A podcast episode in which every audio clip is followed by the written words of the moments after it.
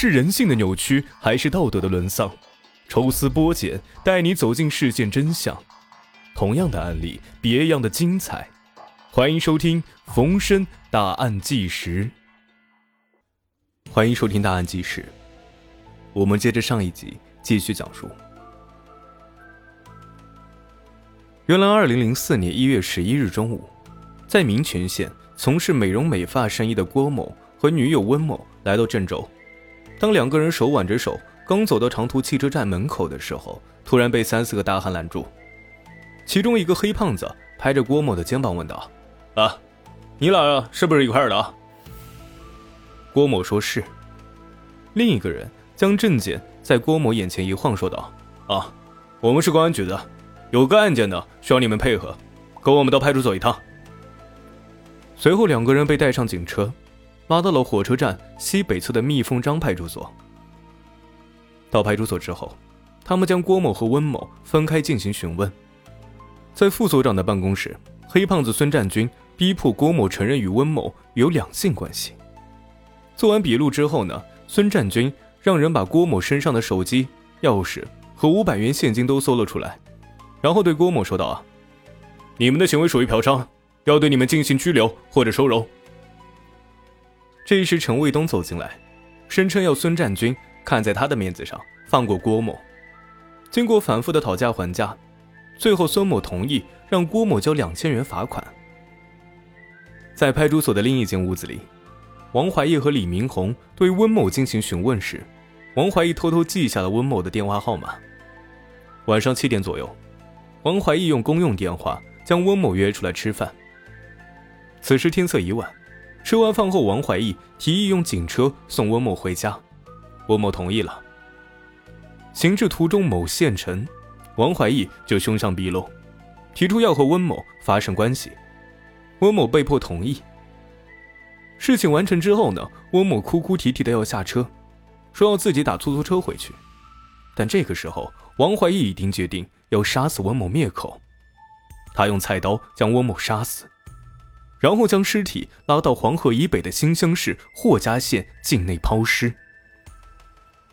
此外，王怀义还供认啊，自2001年以来，他先后强奸、抢劫、杀害六名女青年，分别抛尸原阳、霍家等地。之前提到的2003年11月12日，原阳县发现的无名女尸就是他杀的。在当天的凌晨二时许，王怀义在郑州市中原路，将到郑州打工的女青年朱某劫持到自己驾驶的面包车上。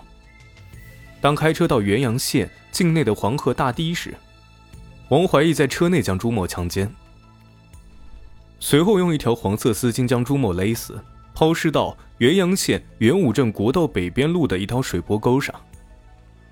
而在二零零四年三月二十六日晚上，王怀义在送一个洗浴中心女服务员李某某去郑州火车站的途中，得知李某某带了一千七百块钱现金，便产生了抢劫的念头。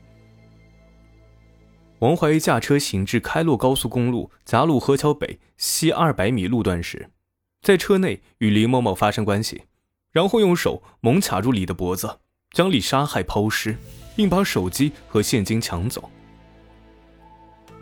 目前已经查实，王怀义在给郑州市另一个派出所充当线人的时候，杀人后曾开着派出所的三辆不同车号的警车去抛尸。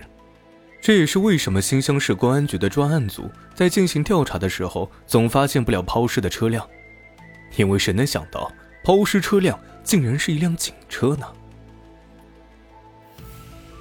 王怀义的身份问题一直是人们关注的焦点。事实上，就在案件侦破期间，郑州一度盛传派出所民警杀害六名女青年，传闻究竟来源何处？王怀义究竟是何身份？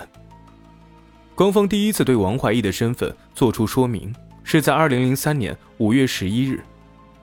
当时是在新乡市公安局召开以“一点一二”系列杀人案侦破新闻发布会上，新闻发言人、政治部副主任冯震这样介绍：经查，王怀义，男，三十六岁，郑州市人。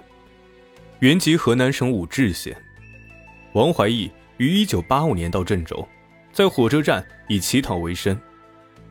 1986年因窝赃被郑州市公安局车站分局劳教一年。1990年7月，因抢劫被武陟县法院判刑五年。1994年驾驶，回到郑州之后，先后以捡破烂、开饭店、开理发店、卖书等为生，没有固定职业。期间，王怀义曾经向个别民警提供过吸毒线索。王怀义与一个娱乐场所的老板相熟，据这位老板介绍啊，王怀义三十六岁，身材高大，约有一米八零左右，不爱说话，但为人随和。他小时候呢，因为顽皮，经常受到父母的殴打。在他十岁前后时，父母先后去世，之后投靠大伯家，十六岁就离家流浪。王怀义已经成家，并且有一儿一女，儿子十七岁，在某警察学校读书，女儿呢仅仅四岁。好色是王怀义的一大特点。事实上啊。早已成家的王怀义被抓获的当天，身边还带了一个别的女人。对于王的妻子方某而言，王怀义是个让她深感无奈的丈夫。一九九零年，方某和王怀义的儿子刚刚三岁。王怀义有一次抱着儿子出门时，抢劫了一个女人，而方某事后从儿子的口处得知，除了抢劫之外，王怀义还强奸了那个女人。在方某的追问下，王怀义不得不承认。方某之后提出离婚，王怀义为了取得方某的原谅，竟然拿出菜刀剁下了自己的左手小拇指。在法院的审理期间，受害者由于顾及名声，在法院上未承认被强奸，法院最终以抢劫罪判处王怀义五年的有期徒刑。